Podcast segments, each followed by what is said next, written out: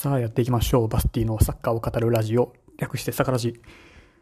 えー、今週一発目な気がしますけど、まあ、それはしょうがないと。さあ、今週は、えー、本当はね、えー、このチャンピオンズリーグ CL の、え、ついに決勝トーナメントが、え、始まるよという話を、え、火曜日にしたかったんですけど、え、やんなかったので、え、今日はちょっとチャンピオンズリーグの話を、え、していこうかなと思います。さあ、ということで、ついに始まりました、開幕した、えー、CL 決勝トーナメントベスト16の試合が、ね、ありました。えー、チャンピオンズリーグ決勝が、えー、5月30日にトルコはイスタンブールで、えー、行われます。それでね、まあ、今シーズンのヨーロッパ1位の、えー、チームが決まる大会となっております。さあ、今週は、えー、っと、4試合じゃなかった。2試合、4試合ですね。8チーム4試合が、え、行われました。まず1試合目。え、アトレティコ・マドリード対リバプールの試合。まあ、アトレティコ・マドリードの話を少しすると、えっ、ー、と、今シーズンはね、多くの怪我人が、え、出ていることに加えて、チョロこと監督のシメオネが、えー、カウンターサッカーから、えー、ちょっとボールを保持して、保持して、試合をコントロールする戦術に、え、変えた結果、あまりまだえ、結果が出ていないような、えー、チーム状況になっているアトレティコ対、えー、リバプールは、まあね、プレミアリーグ26試合25勝1分けと、えー、30年ぶりのリーグ優勝が、えっと、ほぼ決定的となっている、えー、そして前回、えー、さっきのヨーロッパリーグ前回王者であるリバプールの試合がありました、えーまあ、結果を言うと0対1でアトレティコの勝利とまあね、試合開始早々にコーナーキックから、えー、得点に成功したアトレティコ・マドリードは、えー、その1点をね、完璧に守りきって、えー、今季優勝候補筆頭のリバプールに勝利をしました。まあ今シーズン、いや、この試合ではね、ホームだったので、アトレティコはね、えー、かなりいいスタジアムの雰囲気でサポーターも、えー、かなり熱く盛り上げていたかなとまあ、やっぱり守ればかなり強いアトレティコ・マドリード。まあ、前半早々にね、点を決めれたことが完全な勝因かなと思います。まあ、次節は、えー、アウェーでアンフィールドに乗り込んでの、えー、試合となるので、まだまだ1点差分かりませんが、まあ、一つ、一歩リードしたよといった話です。えー、リバプール、ね、どこのチームが止めるんだと、どこのチームが止めれるんだとまあそんなニュース、えー、意見、ツイッターなどで、えー、たくさん見ましたけど、えー、アトレティコにもしかしたら、もしかするかもしれないよといった感じです。さあ、2試合目はドルトムント対パリ・サンジェルマン。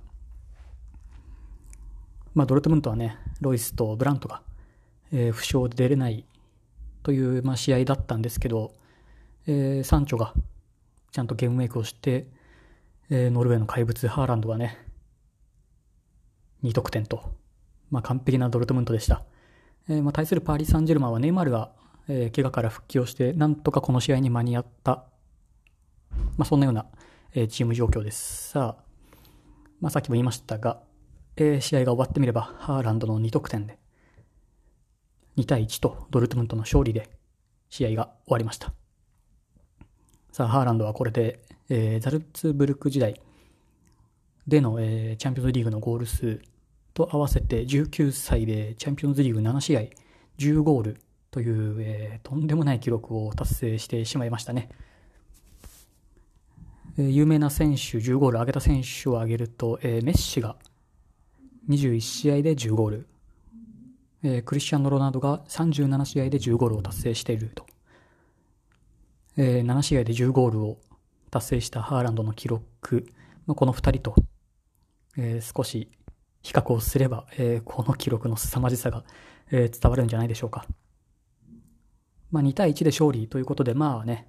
えー、アウェイゴール、アウェイゴールを1点許しているとはいえ、まあ、次の試合でも有利であることには変わりないかなと思います。さあ、そして3試合目がアタランタ対バレンシア。えー、アタアタランタはね、まあ、ハテブールの2得点の活躍もあって4対1でアタランタの勝利となりました。この試合については、えー、そんなに多くは語りません。さあ、そして最後の試合は、えー、トッテナム対ライプツィヒの試合。まあ、アウェイのね、トッテナム、ライプツィヒだ。アウェイのライプツヒはね、開始試合早々から、えー、試合の主導権をね、えー、握ることができた展開かなと思います。何度もね、えー、開始早々、まあ、前半、えー、何度も何度もチャンスがあったんですけど、前半のうちに点を決めることはできず、前半は終了と。まあ、ですが、後半に入っても勢いそのままに攻め込むライプツヒ。えー、そんな中、えー、ようやく大きなチャンスが回ってきたのは PK と、その PK をね、きっちりベルナーが決めて、そのままそれが決勝点となって試合終了。えー、これでライプツヒは0対1で勝つことができました。えー、後半最後の15分は、えー、随分トッテナムの猛攻を受けていて、えー、耐え忍ぶ展開ではありましたが、えー、それもちゃんと守りきってアウェイでの勝利することに、えー、成功しました。さあ、これで、えー、ドルトムント、ライプツヒと、えー、ブンデス勢は、えー、軒並みチャンピオンズリーグで勝利と、えー、昨日、昨日行われたヨーロッパリーグでも、えー、ブンデスリーガに所属するチームは、えー、全チーム勝利と、えー、カマーダのハットハットトリックもあったし、ボルフスルークも勝ったし、レバーブック、レバークーゼも勝ちと、まあ、ブンデス勢は、えー、全チーム勝利という、ね、今季は、えー、ヨーロッパを座冠できるんじゃないかと、ちょっと期待をしてしまうような、まあ、ドイツ勢の、まあ、活躍なんですけど、残り1チーム残っているのが、えー、我らがバイエルンと、えー、バイエルンは来週ね、えー、アウェーチェルシー戦が、チャンピオンズリーグあります。えー、ブンデス勢全チームファーストリーグ勝利に向けてバイエルにもね、期待がかかっているので、まあ、きっちりね、勝ちたいところです。さあ、こんな感じで、今日は終わっておきます。さあ、サッカーを語るラジオ、サッカーラジえー、一応毎週金曜日、火曜日、日本時間夜9時配信しております。まあ、ちょっとチャンピオンズリーグ、えー、ヨーロッパリーグがある週は少しどうしようかなと、えー、ちょっと考えてはいますが、まあ、基本はその時間にやってます。まあ、こんな感じで結果を踏まえた上で、えー、いろんなニュースを拾ったり、自分の考察をちょっと述べたりと、そんなことをやってますんで、ぜひこれからも聞いていただけると幸いです。えー、意見や感想があれば、カタカナでサカラジ、サカラジをつけてつぶやいてください。よろしくお願いします。えー、そんな結果だったり、えー、予定に関しては、イルブモンスター、イルブモンスターと調べると、自分の、え運営しているブログ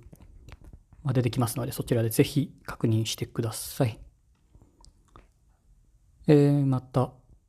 同じチャンネル内で、世界ラジ、世界をかけるラジオ、えー、毎日、海外生活の模様だったり、自分の考えていることなど10分間、えー、一人で適当に話してますんで、そちらもぜひね、聞いていただけると幸いです。よろしくお願いします。はい、のところでしょうか。現在ね、ベルリンにいますんで、え今週末ヘルタ・ベルリン対ケルンの試合を、え見に行く予定となっています。もう明日ですね。はい。まあ、それが楽しみなバスティでした。それでは、